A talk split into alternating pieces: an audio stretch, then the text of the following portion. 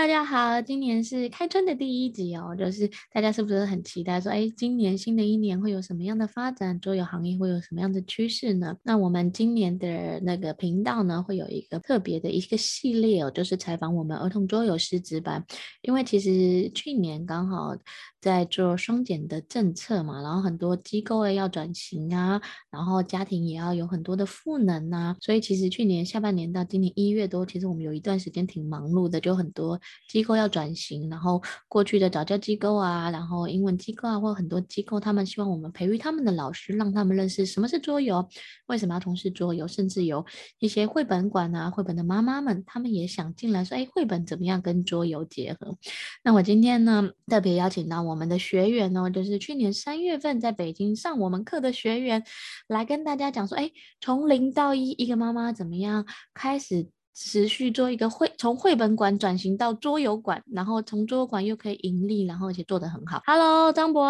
Hello，瑞舒老师。好，Hello，张博。嗯，对，我先跟大家介绍一下张博。张博是我去年在三月份的时候，我们在北京师资班的时候，我们那时候要开班的嘛，然后开开班的前一两天就有，呃呃，合作方就跟我们说，哎，我们有一个学员说他要报名，他马上就要来上课，问我们在哪里。我们说他这些都清楚，他说没关系，反正我就是要来。对，然后。他一来，我们就问他说：“哎，你怎么那么着急要上课？”张博，你可以跟大家介绍一下，去年二月跟三月是发生了怎么样，是让你那么着急的报我们的课程，然后想要来上课呢？去年二月到三月的时候，正是赶上就是北京的疫情刚刚结束，然后我当时的时候就是相当于是就是已经转型到就从绘本馆转型到桌游馆了，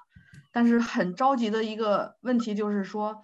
我当时转型过来的时候，好多学员就办了我桌游卡、桌游店的租赁会员，但是，呃，等一旦过完年以后，这群学员就陆续的不来了，就是他的那个粘性就变得很低。然后我就发现，原来我转型虽然是转到了桌游馆，但是只不过是把桌游馆就是增加了很多桌游产品而已。我不知道桌游的价值在哪里，我也不知道桌游该。有哪些的服务和哪些的东西，相当于是是很盲目的进入了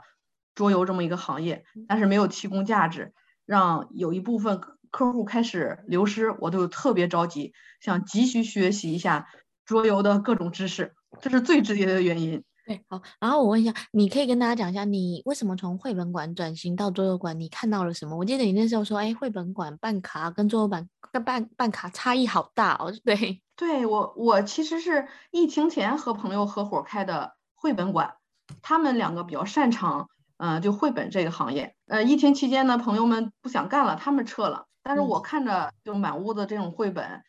嗯、呃，我想获客嘛。就想做去去想去做，应该是相当于是疫情刚结束了，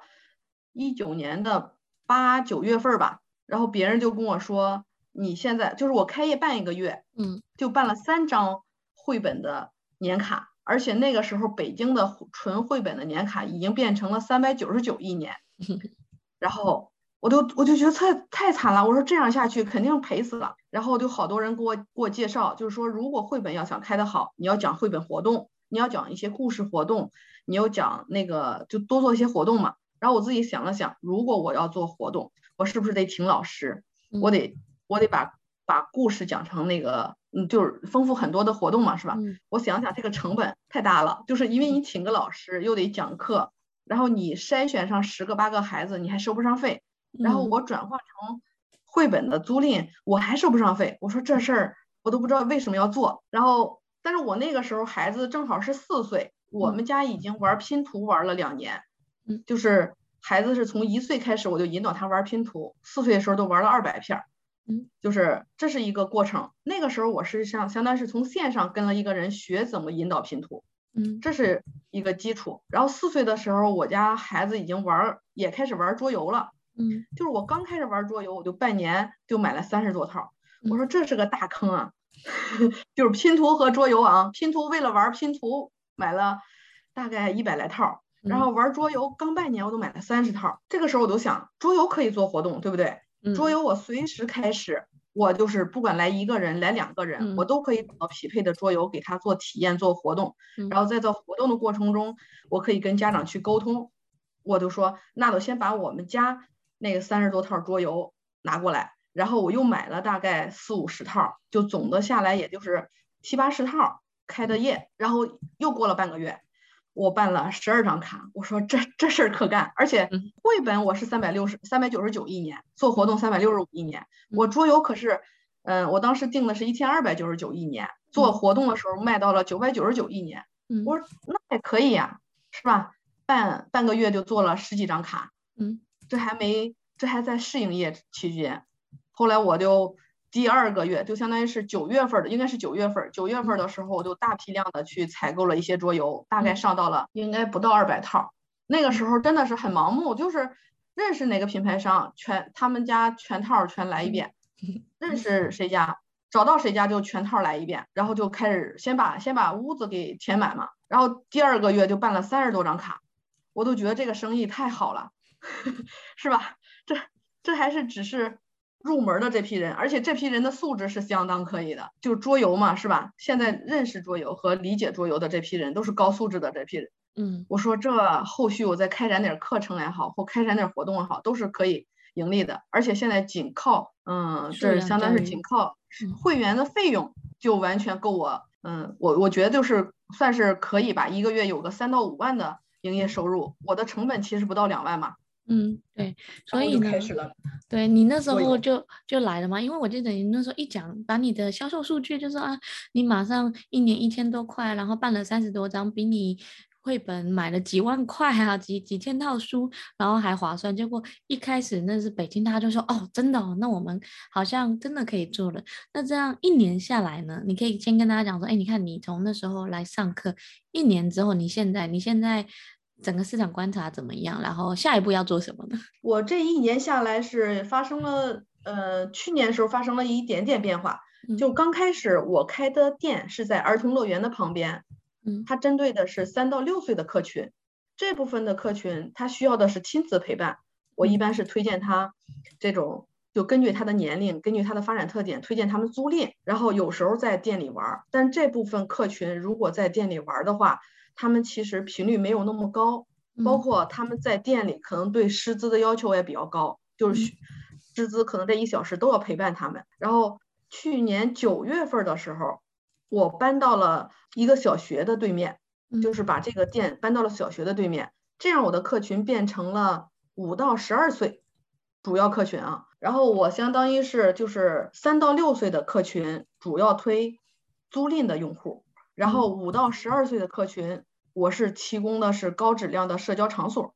嗯，就是让他们来来店里玩。那这样下来，一年下来，我差不多这两种客群，差不多有三百多个会员，但是租赁客户可能只有一百多个。那所以其实你也做了一点点市场的转型跟分类嘛，对不对？三到六岁可能比较需要亲子陪伴的，可能就是推荐他们竹林，因为回家的时候可以好好玩，慢慢玩，不然坐在那边一个小时一个小时算钱也有点贵，对不对？然后要全对对，然后再来就是五到十二岁，你反而定义在说，哎，提供他们一个人际社交，然后交流互动的一个场景。那你来跟大家讲一下，你当初为什么会？觉得桌游这个好呢？然后你是看到它什么点？而且因为其实你是从绘本转型到桌游，很多人在绘本说绘本很好啊，说故事听故事。因为你刚刚跟我说，你说你的绘本差不多已经全部都卖完了，是吗？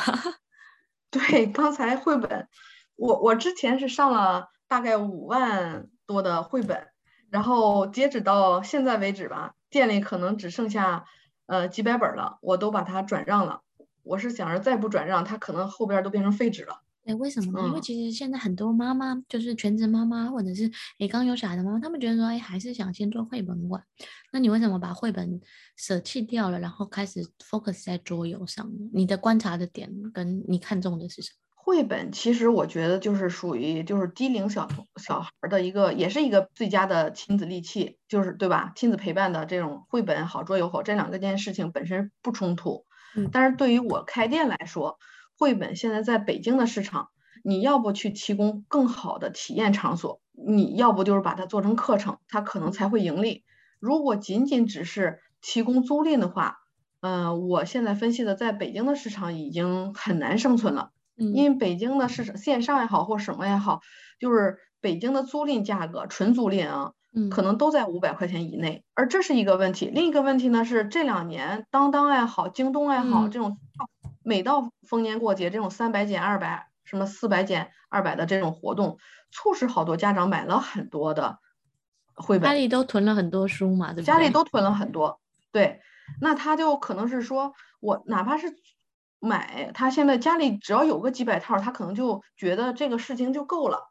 他没有那种就是。我急需要就是每天都是重复的，每每天都是去新的绘本啊，或者是怎么样。然后我觉得这是市场的，就是现在一个是家长不是太需要了，嗯，另一个呢就是它的价格还上不去。如果还想增加绘本的各种嗯服务的话，其实成本很高。就是如果去做绘本的活动引导，找老师，其实成本是很高的。因为绘本这两年已经很成熟了，这部分的老师高质量的，其实成本都很高。那我我这么算来算去，是吧？我成本很高，产出很低，嗯，我就觉得这事儿可能不适合我干了，因为我只是开了个社区店，嗯，我不是我也提供不了他多好的那种体验场所，容纳不了特别多的人，嗯嗯。所以你说你现在店大概多大呢？然后有多少的游戏？你们主要的服务是什么？是是大概什么环节跟什么时间？因为其实，呃，去年到今年，很多妈妈的小孩，然后还有桌游市场其实兴起，很多妈妈想着做的副业都是想来自己开个小的桌游店啊，或带个桌游活动。我现在的店面只有二十平，就是使用面积啊，可能稍微有点，嗯、就使用面积只有二十平。嗯，然后我我到时候也可以发发给您点图片，就是一三张桌子，嗯，然后相当于是。两边的墙全部都是柜子，但是我这二十平的屋子里面放了一千套桌游，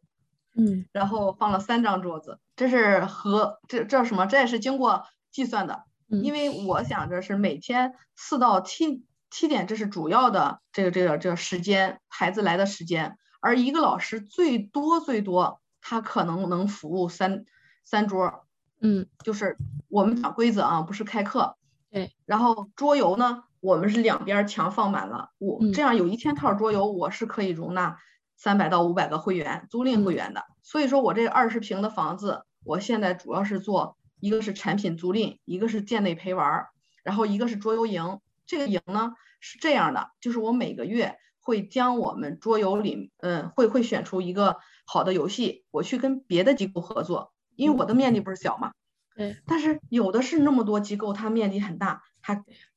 还还闲着，那么我跟他们去合作，为会员举办，就是相当于是一些呃竞技比赛呀，是吧？然后亲子比赛呀，还有一些各种活动，这样我就可以就成本很低，但是我可做的事情很多的。对，就是其实很多人就觉得，哎，要开绘本馆或者是这种桌游馆，是不是要提供很大场地？其实你是刚刚好的场地就好，因为其实现在场地不缺嘛，对不对？缺的是。好的内容，或者是哎，怎么样创造更多的人际的交流？所以呢，你其实就是一部分做租赁，一部分创造让帮帮自己的公司做两两笔的收入嘛。那租赁这边我可以来问一下吗？因为很多人就想啊，桌游出出去租赁会不会东西少啦、漏了、缺了回不来呀？对，这这是好多人问我的一个问题。就是一个是三到六岁的孩子，他更需要的确实是亲子陪伴。我认为就是不管外边有多少的教育，实际上亲子教育、家庭教育是三到六岁孩子的核心啊。一到三岁的咱咱也也是啊，只是我们桌游，我觉得还是要从三岁开始。没错。然后我们为做租赁是怎么做的呢？我们实际上这这三年了吧。嗯，我们也是玩了上千套的桌游，就跟我之前说的，我刚开始就是认识一个品牌，全套上，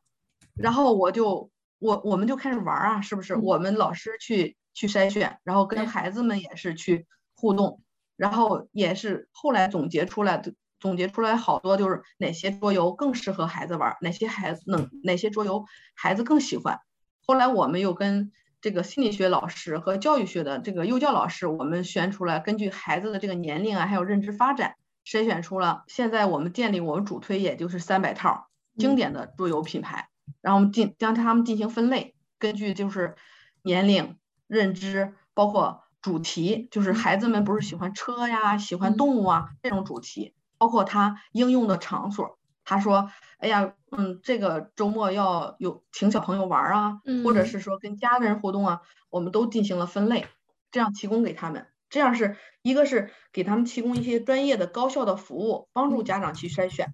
另一个呢，就是说说到了咱们桌游馆运营这件事情，就是桌游馆运营，那有一些桌游很好，但它不适合租赁，它适合在店内玩。我们现在也是把适合租赁的筛选出来，适合在店内老师引导的筛选出来。这样，但凡我们提供出去的租赁，我们实际上是不怕损耗的。我现在今年甚至提出来的就是说，你我不要任何损耗，你丢个零件少个零件的都没有关系。是因为那种零件，就是我们借出去的大部分的零件是好，嗯、好找的好替代，好找到的好匹配的。因为你要借给他回家玩，你不可能借给他多多复杂的这个对道具啊。对，一个是不能，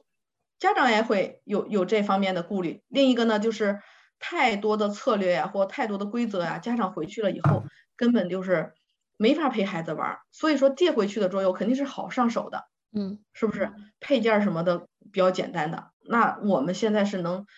做到这一步，用这种方式来，这叫什么？就是把这个损耗降低到最低。然后我们两年的数据反正也是很好看，损耗没超过百分之三吧。那那真的那真的挺好的。一部分可能是有经验嘛，另外一个就是挑选。因为我自己的经验也是，我们会去学校教的，跟带家长的，跟做活动的，其实游戏还是有。品相的分类的，看似可可能圈外的人不太了解，就就是哎，桌游都一样，可是其实它有很多细节啊、选择啊，还有应用场景的不同。那这边又拉回到前面说，哎，你那时候没上课，跟后来来上儿童桌游师资课，对你有什么样的帮助跟影响吗？那最大的帮助我就是会分类了 就是因为我之前我是一个做商业地产投资运营的人，嗯，我只是爱好这个事情。我爱好这个事情，我我我选桌游肯定是我特别了解我儿儿子，我选的都是适合他的。嗯，但是到底什么认知发展是吧？然后还有就是什么主题、年龄这些，实际上刚开始我是只有一个概念。那我上了这个课以后呢，就是我对概念的理解，不对这些的认知是提高了一个层次。另一个是认识了好多好朋友。嗯，就是。你记得咱们班那个粤语，他原来不是还在互联网吗？其实现在的主要的专业分类，这个底层逻辑都是他帮我架构的。嗯嗯嗯，对，嗯对，嗯，还有呢，你还你还学到了哪一些？对，你刚刚说现在的营队啊课程也是那时候的想法出来的，你可不可以跟大家讲一下？因为其实很多人没来上课，他觉得说啊，桌游干嘛要上课？不就是规则规则书看完就好了啊？了解那么多要做什么呢？你觉得这些对你的帮助有什么？嗯，还有一个最大的帮助就是主题活动。嗯，之前的时候我可能只是想着这个桌游哪个拿出来都可以做活动，是吧？嗯、那实际上。但是你从客户的角度上来说，他不知道这个参加这个活动能达到什么效果，这是今天参加完一次后后期会是怎么样？那他是没有什么概念的。那我我上完课以后，我记得咱们上课的时候是学过三个，我都应用了，一个是户外的，一个是那个财商的，对，还有一个是那个嗯，好像聚会的。那那这这几个实际上是都可以。单独列出来作为我们现在所谓的桌游营的一个活动，嗯，那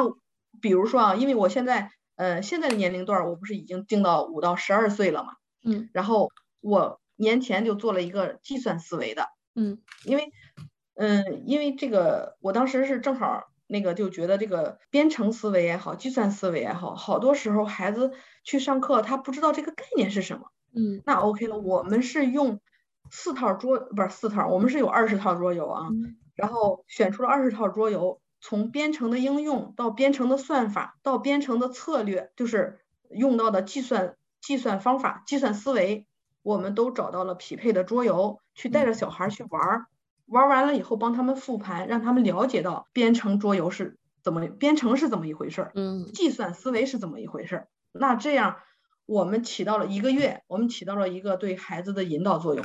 然后他让他了解了，让他很好的去了解了这个这个编程这个概念，因为他在互动，他在游戏过程中，他都自然而然的了解了这些东西了。这个我可以等发您点资料，我们也都总结了一些就是是怎么样桌游启发这个编程。嗯，这种思维的，对对，我记得我们北京场那时候还特别有推荐了几个编程的游戏，用桌游来学编程，然后有几套思维，因为其实编程的它是逻辑架构的架构，那其实跟以后学数学相关的，其实很有直接的帮助。那传统的是在电子上或学习上的，其实没有实体的东西。那小孩子就是学，就是大概七八岁或者十岁所所所有的小朋友在学这种抽象概念，其实有桌游很好，直啊、走啊、线啊、弯啊，就是其实看到东西、摸到东西更好理解，说我们到底在教什么，对吧？对对，哎，可是你这样子做这种主题课的，你会不会在？推荐给家长，因为很多学员就问我说：“啊，可是家长不认识桌游，就觉得在玩啊，他怎么会愿意付钱呢？”你这边是怎么样跟客户沟通的？嗯，因为这个是我最近刚刚展开的，就是相当是年前最最近的一期活动啊。嗯，这个活动也是我的一次大胆的尝试。就我之前做的活动，比如说是圣诞桌游活动啊，那可能是一些解谜的呀、幽灵系列的呀，全是以玩为主的。这个计算思维相当是转型到。就是跟学习有点挂钩，嗯，然后我贴出海报和发出宣单、宣传单的时候，就好多人咨询我了。嗯，其实我觉得就是家长看的就是你这个桌游有没有跟学习结合，这是这是六岁以上家长的思想啊。我发出去了，就是其实他们他们说，那你能达到什么样的效果？那我也很明确的跟他说，我们现在达达不到什么样的效果，我不是我们现在达到的就是启发他的。这个爱好让他了解这个事情是怎么一回事儿。如果你想上系统的课程，孩子也入了门儿，还找到他兴趣点，那你可以去找，你再去筛选相应的机构去上系统的课程。嗯，我现在没有开展任何课程，我都是我我我店里只是。点到为止，就是启发兴趣和了解概念。那其实桌游其实是一个很好的媒介，它可以带领的，除了像你刚刚说的编程啊、数学啊、逻辑思维、人际啊社交，那你这边有没有一些孩子，本来他们至少也跟了一年嘛，有没有什么一些发展的小故事，或家长就说有玩这个桌游真的对他影响很大？我这边也是有一个，就是嗯、呃，一个是三到六岁的一个妈妈，给我的启发很大，就是她当时她是个九九六的。家长，他当时就是来我这儿以后，一来店里，他说这是什么？就我给他介绍完，这是儿童桌游，是不是？那亲子能互动，然后带他体验了两款，然后他说这个太好了，当场就办了这个年卡。他说那个，因为他家孩子现在四岁，他工作很忙，周末的时间他总想好好陪陪孩子。嗯，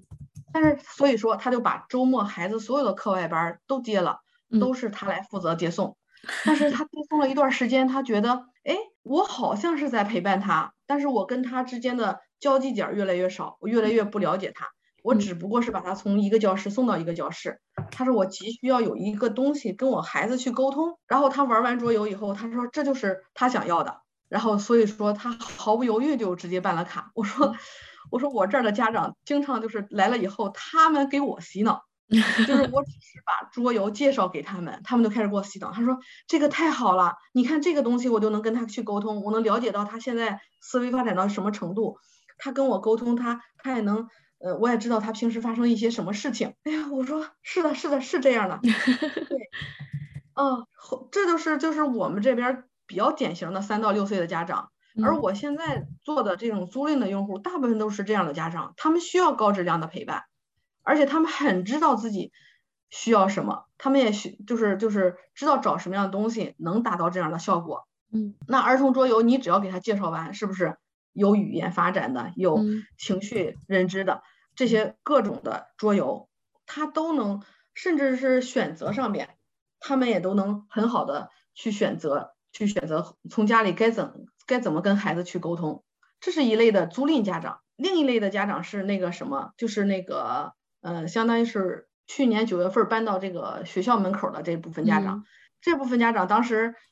给我最大的触动，你知道是什么吗？就是刚开始开业的时候，嗯，孩子们来了很多，嗯，就是我刚开始开到那个那个那学校门口的时候，我靠，第一个月就来了三十个会员，把我给整懵了，因为我这个店只能接待二十个，嗯，对，面积太小，真的是太小。然后他们当时面临一个什么问题？你带他们玩儿，他们经常问的一个问题都是：老师，我该怎么办？老师，我该怎么走？这是两个看似很普通的问题，但是你知道吗？就是三到六岁的孩子他不会问，他会尝试。但是你，小学生的这些孩子们，他们不尝试，他也不去思考，他上来都要问我该怎么办。然后我我都开始懵了，我说这些东西，难道我们给你讲完规则，你不应该是思考一下，你就开始尝试着去行动，然后发现了问题，咱们再去反反思，看着怎么样去解决吗？嗯，但是不是的。百分之八十以上的孩子，这个是数据，当时令我特别可怕。嗯，百是百分之八十以上的数据，孩子都是不不会动的，都是问老师我该怎么办。他希望老师给他一个解决方案，答案，嗯，他再去思考，他不是他再去行动。然后我们就一点一点带着孩子玩，我说你就随便玩。然后就是我刚开始我说，我就是不教他们，因为因为你我是觉得桌游是很好的主动思考的工具。嗯，你如果什么都教他们，这又不是一个课程。难道能让他们解决什么问题吗？那我觉得就是主桌游最好的就是他在主动思考的过程中，不断的去反思，不断的去归纳，不断去总结，自己找到解决方案，是吧？这这也是六岁以上的孩子应该必备的一个能力。那我这儿经过了这才几个月，三四个月，过年的期间，我还做了一项活动，我把桌我把拉密拆了十几套，我说你们都可以免费借回去。嗯，交给你们的爸爸妈妈们，嗯，从家里过年期间玩拉面，然后家长给我反思过来说，我们家孩子太厉害了，都能教我们，都能赢我们。我说是的，这就是这半年他们在这儿的一个养成的，就是训练也不算训练，就是玩出来的一个很好方式。他们已经会思考了，他们会自己思考，而且他们还会学习家长怎么思考。就是过年回来，我们带他们玩，每。小孩们见面第一句来呀，来一场拉密呀，因为都跟家长学了，学完以后都急需要把自己学到的经验，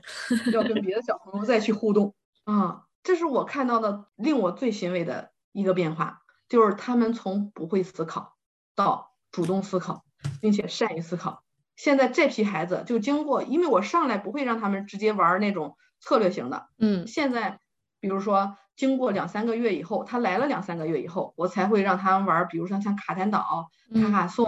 然后现在是骆驼大赛之类的这些，就是带策略型的游戏。对对对，综合策略的游戏，那他们已经开始就玩了。那你只要讲完规则，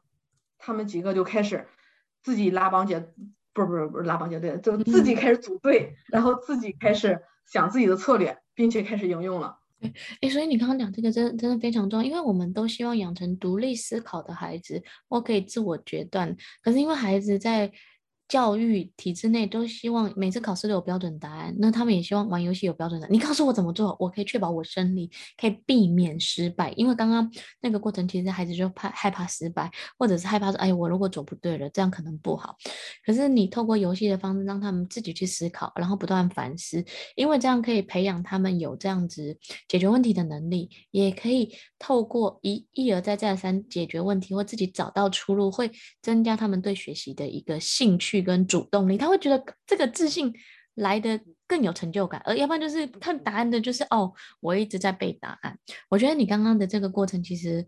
很很很很重要，也是游戏当中为什么会赋予孩子们价值，他会一直很喜欢。但有很多家长就是哦，孩子在玩游戏其实不太好，可是你要看到孩子如果在游戏当中有在思考，有在自我决策，跟会想到更好的。决策方式，或讲到很好的比赛方式啊，或想要对应的方式，那其实这件事对他的学习是很有帮助的。那你在讲，而且你刚刚又说过年让他们带拉面，你知道吗？现在哦，就是我大概十二月、一月的时候，我们参加了一些线下的活动啊，那个，然后他们就问我们说，我们可不可以设计一些那种，就是给忧郁孩子，忧郁十十二岁左右的，十到十五岁到十八岁，很多小孩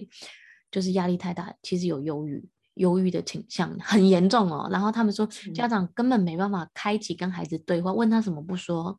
就是没办法沟通。然后我们就说，那其实可以透过拉密，对，你看，如果孩子自己愿意跟青少年的孩子愿意跟爸爸妈妈爸爸来，我们来玩一个，哇，那个爸妈心里哦是多大的开心啊！然后你接下来跟大家讲说，哎，你经过这一年的锻炼，也换了一个点嘛，然后改变了一些策略，那你接下来呢，想要怎么样？怎么样做？那你鼓励说，哎，如果有人现在在观望啊，也想在看说儿童桌游行业到底适不适合，你会给他们什么样的建议？我觉得就是儿童桌游这个行业吧，先要从了解桌游开始，它不是一个就是特别怎么说呢？就是我我认为这是一个儿童桌游，这属于一个首先自己得喜欢，他才能会把这件事情做好的一个行业。它不是说你完全一个门外汉，你可能拿上点儿桌游，你可能就能开启这么一份事业。那这样的话，你也只是提供了一个卖货的平台。嗯，但是目前桌游，我觉得还是一个就是在相当于是在理念各方面推广，就是大肆推广的这个阶段，它需要你充分了解这么一个行业，再去推广。嗯，然后我我我我总结了下边就是这总结怎么说呢？我们现在。我下一步其实就准备做两件事情，就是一个是三到八岁的孩子亲子陪伴，这个还是我们要做俱乐部，我是坚持要做俱乐部的模式，就是三到八岁的孩子，他就三到六岁的孩子，他就是就是亲子陪伴家庭教育的核心，那主要是通过租赁和提供就是规则讲解也好，或现场互动也好，这种方式让他们了解桌游。而且我是希望他们能都在自己家门口了解到桌游，嗯，这样很方便。另一个呢，就是相当是针对六到，呃十二岁的六到十二岁的这群这群人，我们给他提供的是一个社交平台，也叫爱动脑俱乐部。我是希望把这个儿童的这种成长记录起来，给这种会员一些嗯更超值的服务。然后就相当是这这个爱动脑俱乐部里面，每周你都可以跟。最爱动脑的小朋友一块儿玩游戏，一块儿脑力竞技。所以说，六到十二岁重社交，三到八岁重嗯家庭教育。嗯，那其实我觉得你归纳跟总结挺好，因为其实我们自己在做三到六岁跟六岁以上的，其实。能力不太一样，前前面的可能会是家庭陪伴多一点，或认知啊、学习相关。可是六到十二岁，其实游戏反而是辅助工具，辅助他们跟人更好的社交，跟更好的沟通，跟人更好的连连接。尤其北京其实很多。都是一胎嘛，对不对？其实找不到外面的人共同玩，其实有玩伴哦，其实很重要哦。爸爸妈妈要创造他们有一个共同玩的玩伴的，一起成长的，其实效果会更好。对对对对。那我现在其实就是说，你如果说开展这项事业，我我我我经常说的一句话就是说，你有一面墙就可以开展。对，就是就是去年有一个妈妈还找过我，就是她。他上来就说他要开一个什么样的桌游馆，他要想先投资多少钱，什么营业执照什么的，这些好多的问题，正好是一个西安的妈妈，嗯，然后我跟他说，其实你想开展的，就是他想又做租赁，他又想做带着小朋友玩，我说如果你不具备经营的理念，是吧？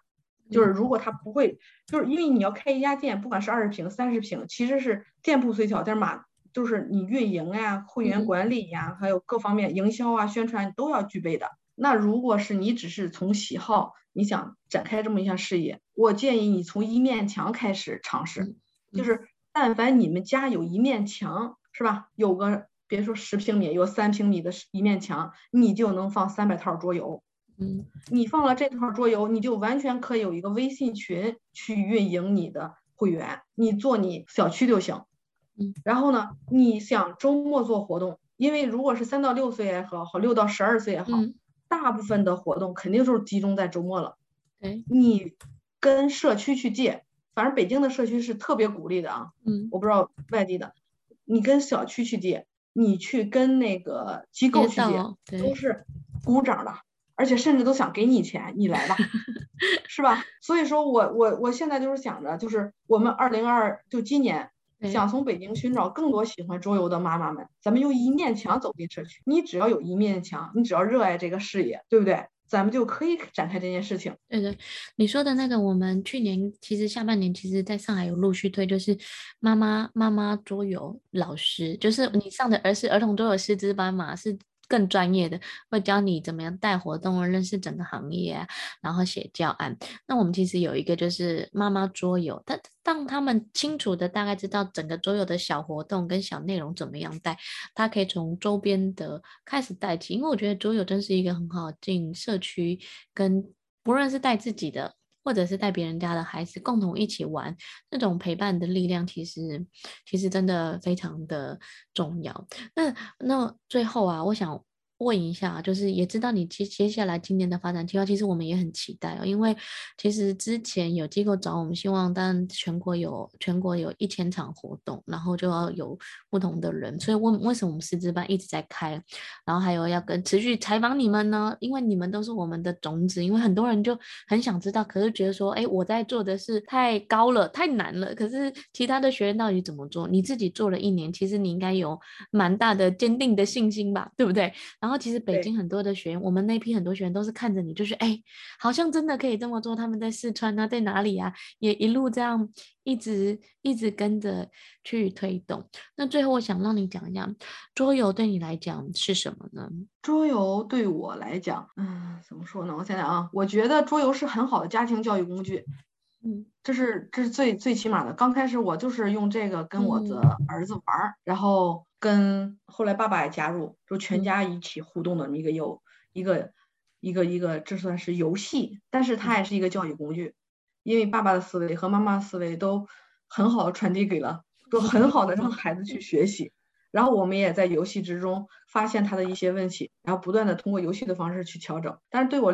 而言，另一个呢，就是它是实现妈妈价值的一个事业，因为我之前是个全职妈妈了，但是北京太多全职妈妈都是高知妈妈。就是我们也是在工作岗位干了十几年，然后因为有孩子，是吧？回归到家庭，但是因为又有一个事业，我又能兼顾到孩子，又能开启一份自己喜欢的这么一个事业，那我我觉得它就是一个寓教于乐的工具，又是一个事业的开始。那。最后，你可不可以介绍一款你推荐的亲子游戏？因为我觉得从头到尾会支持跟坚定你信念。你讲的很好几次，就是家庭关系，家庭关系真的是需要从小培养。那桌游其实就是一个很好的助力哦，对，然后来协助亲子做更好的沟通。因为爸爸妈妈玩其实也是相对的放松，不像我们在督课的时候，念英文啊、念数学啊、刷题的时候，其实妈妈也很焦虑，爸爸也觉得很烦，对不对？嗯，对。那你推荐一款游戏给大家？如果是一个是三到八岁的，一个是六岁到十二岁左右的，好吧？你推荐两个，让大家知道。推荐两个吧。好的，因为是这样，我之前都是从前年不是去年开始，一直喜欢《牧场兄弟》。哦，对，你上课的时候也是教这个，对不对？对，因为《牧场兄弟》是这个桌游，是我儿子是我儿子是特别喜欢啊。嗯。他特别喜欢的时候，因为他正好四岁的时候，这个游戏是正好他这个年龄段可以接触的。而且他之前不是玩拼图玩了好多年嘛，嗯，对，所以说这也是个平面空间的，所以说他刚上来的时候他就他就知你给他讲完规则，他能他能他就可以和你一起互动，然后但是玩了一周以后，他就开始用策略了，他就开始不仅仅是摆板摆上去了，他开始算就什么样的板儿呃能放什么样的能放哪块儿能放挖鼻兔哪个能放那个棉球羊。然后甚至是就是怎么在占用自己的位置的时候，然后还给自己再留下一些位置。他他这些都是他自己主动就玩了以后，他自己研究出来的。后来他又开始从全局的角度上来去看，他应该先站哪个角度，然后他再去嗯下一步引导着别人掉入他的坑里，然后他再去怎么去站的角度，也就相当于是牧场兄弟，我印象特别深，因为有一一个月。他几乎就是每周想玩的时候，他都要都要拿出牧场兄弟来要玩两局的，然后他就自己就是主动思考，有了几种解决方案，而且我也能看到他用这一套桌游，他这要怎么说，他自己的进阶，嗯，这个是自然而然发生的。然后这个呢，为什么还还是牧场兄弟？因为因为四岁左右的孩子，你给他上了个半个多小时，嗯，很很长的一个桌游，他可能不一定能。能玩，但是比如说五到十分钟一局的桌游，那他随时他没有任何压力，爸爸也没有什么压力的，因为你刚开始要让爸爸玩，你要很长的桌游他不给你玩，但是随时你让他花个五五分钟十分钟没有问题，而且你让他在跟孩子玩的过程中，爸爸看到自己儿子一步一步的战胜了他，甚至是现在他怎么着都挑战不过他儿子了，那他的他的成就感是更高的，他也愿意玩，所以说这是我我之前喜欢的一个。牧场兄弟，今年过年我们家也是喜欢上了拉密，嗯，对，因为拉密这个桌游之所以这么多年一直受大家欢迎，它绝对是有原因的。爸爸们都是很容易上手，就是爸爸来了也容易上手，姥姥来了也容易上手，爷爷奶奶来了也能都能上手，而且都是孩子来教，是吧？而且它的那个玩法有很多种，就进阶的玩法也有很多种，然后每个人的策略不一样，导致的结果也不一样。嗯嗯，好啊。所以说他现在六岁了，他拉面现在变成我们家的必备项目了。那你今年我们北京场的拉米就派他来比赛吧？你知道，你记得去年、哦、去年我们上海场拉米他是冠军吗？在上海场是小朋友冠军，对，小可他也是。哦对，我刚刚就想跟你说，我们今年我今年打算拉米组一个儿童儿童场或者亲子场的一种比赛，因为其实越来越多家庭融入，那我们有儿小孩的比赛，也有大人的比赛，嗯、我觉得这个是我们可以让桌游走进家庭，让桌游走进就是小区里面更多更好的亲子连接的一个部分。那最后呢，如果你给推荐啊，就是。哎，推荐想要进桌游的人呢、啊，他们的第一个行动计划，你会建议他们先做什么？我觉得一，你先那个买点桌游，先玩起来，是不是？嗯、另一个呢，还是要融入到这个圈圈里面。嗯，我觉得就是八零后这批人都是学习长大的，那你就可以通过学习的方式，先去了解这么一个行业，是吧？就比如说上咱们桌游师，真的是我对一个外行来说。进了桌游室以后，我才了解到了，就认识桌游圈的好多朋友。嗯，那还有什么吗？就是先玩起来嘛，就是看看现在自己喜欢。第二个就是来上课嘛，然后了解这个圈子在干嘛，然后国外是怎么样做，或其他人是怎么样做，给你很多好的想法。他不是只是对，不是只是单单玩而已，对，对吧？所以说他首先他要玩起来，然后跟桌游圈里面的人更多的玩起来，然后再去尝试的深度的学习。好啊，那我们其实也很期待二零二二也有更多发展性啊，也希望你们那边发展的很好，因为其实北京现在的高知妈妈玩桌游的人真的非常非常的多。谢谢张博，我们也期待今年派你的儿子，我也要派我的儿子去来比一下拉米。好啊，我我们这儿会员都很期待。好的，嗯，好，谢谢魏舒老师。